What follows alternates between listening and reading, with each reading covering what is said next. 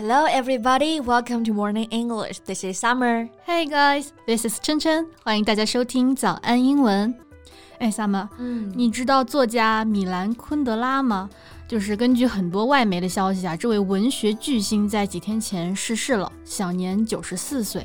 Yes, Milan Kundera, one of the biggest names in European literature in recent decades, and the author of The Unbearable Lightness of Being. Right. 哎，我们应该都知道他啊，嗯、那本非常着名的《不能承受的生命之轻》，那就是他写的。Exactly. And this novel was also turned into an Oscar-nominated film. 这本小说啊，也被改编成了电影《布拉格之恋》，还获得了奥斯卡金像奖的提名。而且啊，不只是在国外，他在 国内的知名度也是挺高的。Yes, like many people mourn his passing on Weibo. 米兰昆德拉呢，对于中国世界的影响其实还是非常深刻的啊。你像莫言啊、余华这些大作家呢，都是昆德拉的忠实读者。嗯，他的书名《不能承受的生命之轻》就还成为了国内的流行语啊。没错啊，那其实到现在，他的很多京剧也还流行在现在的社交网络。You may not have read his books, but you may have heard of his memorable quotes。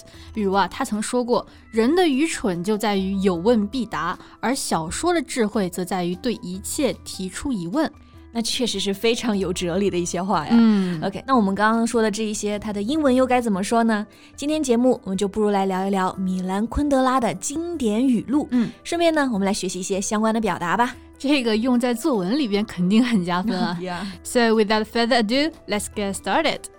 在节目的开始，给大家送一个福利。今天给大家限量送出十个我们早安英文王牌会员课程的七天免费体验权限，两千多节早安英文会员课程以及每天一场的中外教直播课，通通可以无限畅听。体验链接放在我们本期节目的 show notes 里面了，请大家自行领取，先到先得。那我们刚刚提到的那句话。人的愚蠢就在于有问必答，而小说的智慧则在于对一切提出疑问。嗯，英文版本呢就是 The stupidity of people comes from having an answer to everything. The wisdom of the novel comes from having a question for everything. 嗯，是的，这里的 stupidity 就是 stupid，它的一个名词形式，就指的是愚蠢的行为啊。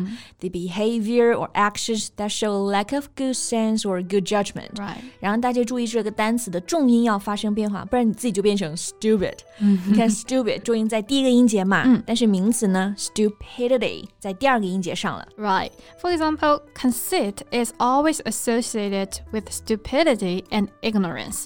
骄傲自负啊，常常是因为愚蠢和无知。没错，所以呢，其实米兰昆德拉的这一句啊，“The stupidity of people comes from having an answer to everything”，就是说呢，愚蠢的人对所有的问题都有答案。也就是说啊，只有愚蠢的人才会自负的以为自己什么都懂。 Correct.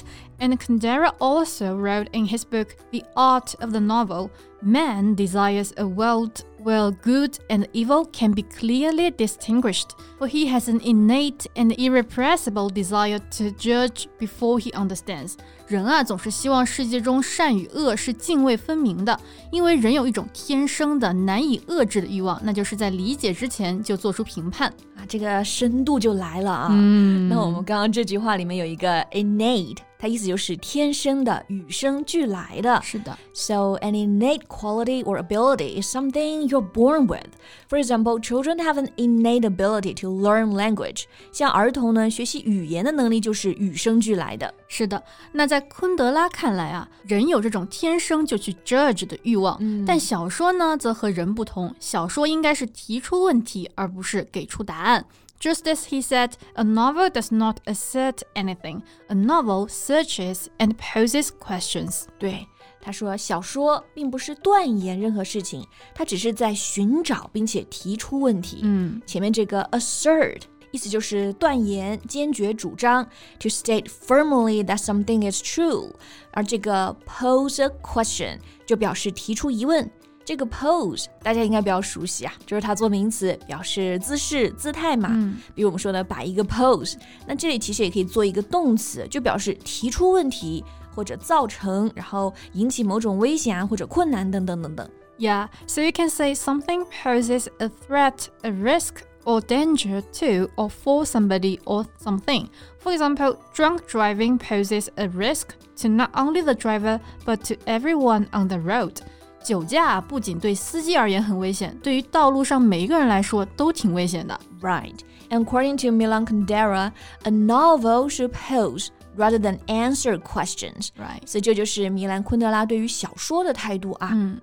那除此之外呢，他也提出了很多对于生命的哲学思考。Yeah, for example, we can never know what to want because living only one life, we can neither compare it with our previous lives nor perfect it in our lives to come. 人永远都无法知道自己该要什么，因为人只能活一次，所以我们既不能拿它跟前世相比，也不能在来生加以修正。嗯，到底是小说家啊，相当有哲理了。是的。然后刚刚这个 perfect， 哎哎，这个重音怎么在后面呢？因为这里是一个动词啊，就表示 to make something as good as you're able to，表示完善。我们平常常见的 perfect，重音在前面就是形容词啊。So, for example, as a writer, he keeps practicing to perfect his writing skills and wants to write a perfect novel. 是的，作为一个作家啊，他坚持练习完善写作技巧，就是希望能够写出一本完美的小说。Yeah. 但是呢，就算有很多事情我们都可以追求完美，在生活这件事情上，我们却很难做到啊，因为我们没有办法去检测我们的另一种决定是不是会更好。嗯，Right. Escandera Road there's no means of testing which decision is better because there's no basis for comparison. Yes. We live everything as it comes without warning. 就是没有方法，你是可以检验，哎，我到底做这个决定好还是做那个决定好？嗯，你不存在这个比较，就一切呢都是马上经历来的，是没有任何提醒的。Yeah, and Kundera also wrote in his novel Life is Elsewhere. People are always shouting they want to create a better future. It's not true. The future is an apathetic void of no interest to anyone. 人们啊，总是高喊着要创造美好的未来，但是呢，这并非事实。未来啊，只是一个谁都不感兴趣的无关紧要的虚空。嗯，yes. ，yes，apathetic。这个意思就是没有兴趣的、冷淡的，嗯，not interested in something and not willing to make any effort to change or improve things. For example, she's so apathetic about the world and its problems. 她对这个世界呢以及其中存在的问题啊，简直无动于衷。Right. And according to Kundera, the past is the polar opposite of the apathetic future. He wrote, The past is full of life, eager to irritate us provoke and insult us, tempt us to destroy or repaint it. The only reason people want to be masters of the future is to change the past. 嗯，这里呢，昆德拉是说啊，未来啊是无人在意的虚空，嗯，但是过去呢是生机盎然的，他的面孔就让人愤怒，惹人恼火，给人伤害。 甚至呢，想让我们毁掉它，或者重新来描绘它。嗯，所以其实啊，人们只是为了能够改变过去，才想要成为未来的主人。Yeah, that's really thought provoking. I think he's not only a writer but also a philosopher. 我觉得昆德拉其实不仅是一个作家，也是一个思想家。那作家毕飞宇呀，曾经就在阅读昆德拉的作品时说过，他看见了一个洞明世事的老人，在听见命运之神敲门的时候，他拉开了大门，满腔的无奈与悲愤。Right. So, although this literary star passed away, his works will continue to provide us with food for thought in the future. 是米兰昆德拉呢，在自己的作品里提出过无数的问题，却从不给出唯一的答案。嗯、那其实作为读者呢，我们每一个人也都可以拥有专属于自己的对于昆德拉作品的理解，以及呢对问题的答案。Alright, so this is all about today's podcast, and welcome to share your opinions in the comments.